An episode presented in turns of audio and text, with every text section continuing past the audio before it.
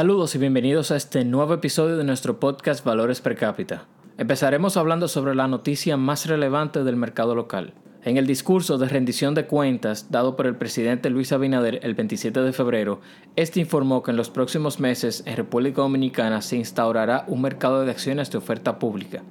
Dijo que esto ha sido esperado por décadas y que la emisión de acciones aportará mayor transparencia a las empresas acogidas y una inversión sin precedentes continuó expresando que ocho importantes compañías del país ya están comprometidas con mercadear sus acciones. Una oferta pública de acciones es el proceso a través del cual una empresa privada sale al mercado a vender sus acciones al público en general. La ventaja principal es que la empresa puede levantar capital rápidamente y utilizar ese efectivo para expandir la empresa, invertir en infraestructura, abrir una nueva línea de negocios, entre otras cosas. Los beneficios de tener un mercado de acciones públicas son bastantes. A continuación te menciono algunos. Brindan transparencia, ya que todas las empresas que cotizan públicamente deben de publicar sus estados financieros trimestral y anualmente. También deben de informar de cualquier cambio importante que haya ocurrido dentro de la empresa, ya sea el cambio de algún director o de algún miembro de la junta directiva. Otorgan liquidez para los accionistas que invirtieron en la empresa cuando era privada y también para cualquier inversionista que invierta luego de que se convierta en pública. Y ofrecen una nueva forma a las empresas privadas de levantar fondos, entre otros.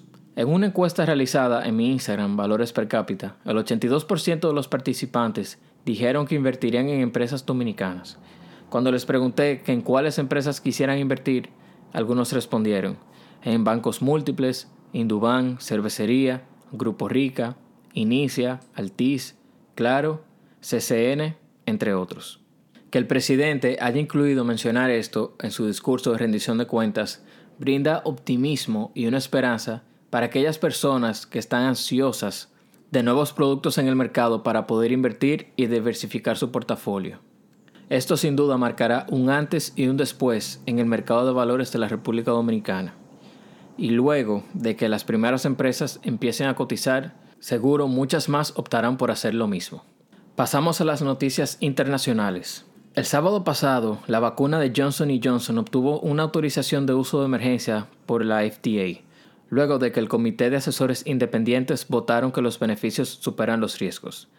El CEO, Alex Gorsky, dijo, Estamos enviando 4 millones de dosis de la vacuna. Estamos comprometidos con hacer 100 millones para junio de este año y 1.000 millones para finales del 2021. Hay altas esperanzas para la vacuna de Johnson Johnson, ya que es una que requiere de una sola dosis y no depende de los requerimientos de refrigeración como algunas de las que están administrando actualmente. Esto la convierte en una vacuna más sencilla para distribución y aplicación. La vacuna de Johnson Johnson es un 72% efectiva con una sola dosis, versus las demás que son más de un 90% efectivas pero requiere dos dosis. Nos movemos ahora a uno de los indicadores más seguidos del mercado en Estados Unidos, el Purchasing Managers Index o PMI. El PMI mide la dirección de la tendencia económica de los sectores manufactureros y de servicios en Estados Unidos. Consiste en un índice que resume si las condiciones del mercado, vistas desde la perspectiva de los gerentes de compras y las empresas donde trabajan, están en expansión, contracción o si se mantienen igual. La información para este índice se recopila y se publica de manera mensual.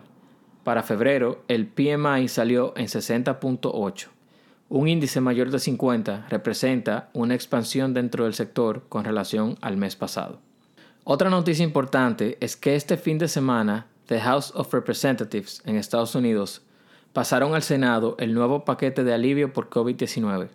Este paquete ayudará a la economía a mantenerse a flote mientras continúa recuperándose de los efectos de la pandemia.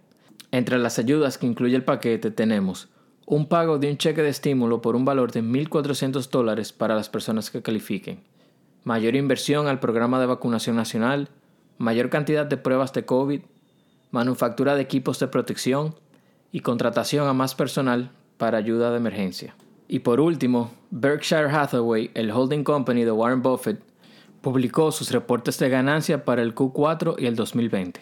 En resumen, a Berkshire le está yendo bien y complaciendo a sus inversionistas gracias a la diversidad de su portafolio. La empresa reportó ganancias de 35.800 millones de dólares para el Q4. Durante el 2020, Berkshire Hathaway recompró alrededor de 24.700 millones de dólares en acciones de su misma empresa. En su carta anual para los inversionistas, Buffett dijo que estaba optimista sobre el futuro de Estados Unidos, sin embargo, no estaba bullish en los bonos. Entre las compañías que conforman la mayor proporción del portafolio de inversiones de Berkshire Hathaway tenemos Apple, Bank of America y Coca-Cola. ¿Por qué una compañía haría una recompra de acciones? Una compañía puede realizar una recompra de sus acciones porque entiende que se están cotizando por debajo del valor real que tienen, para invertir en sí misma o para mejorar sus ratios financieros. El efecto de una recompra de acciones es reducir el número de acciones circulantes en el mercado, lo que incrementa la participación de los inversionistas actuales. Eso ha sido todo por hoy, muchísimas gracias por escucharme y quisiera recordarles que la semana pasada saqué un nuevo formato de podcast los mini-pods, donde hablo sobre un tema financiero por dos minutos. El primer episodio es sobre la preinversión, lo que te recomiendo que hagas antes de invertir. No dejen de escucharlo. Muchas gracias nuevamente y hasta luego.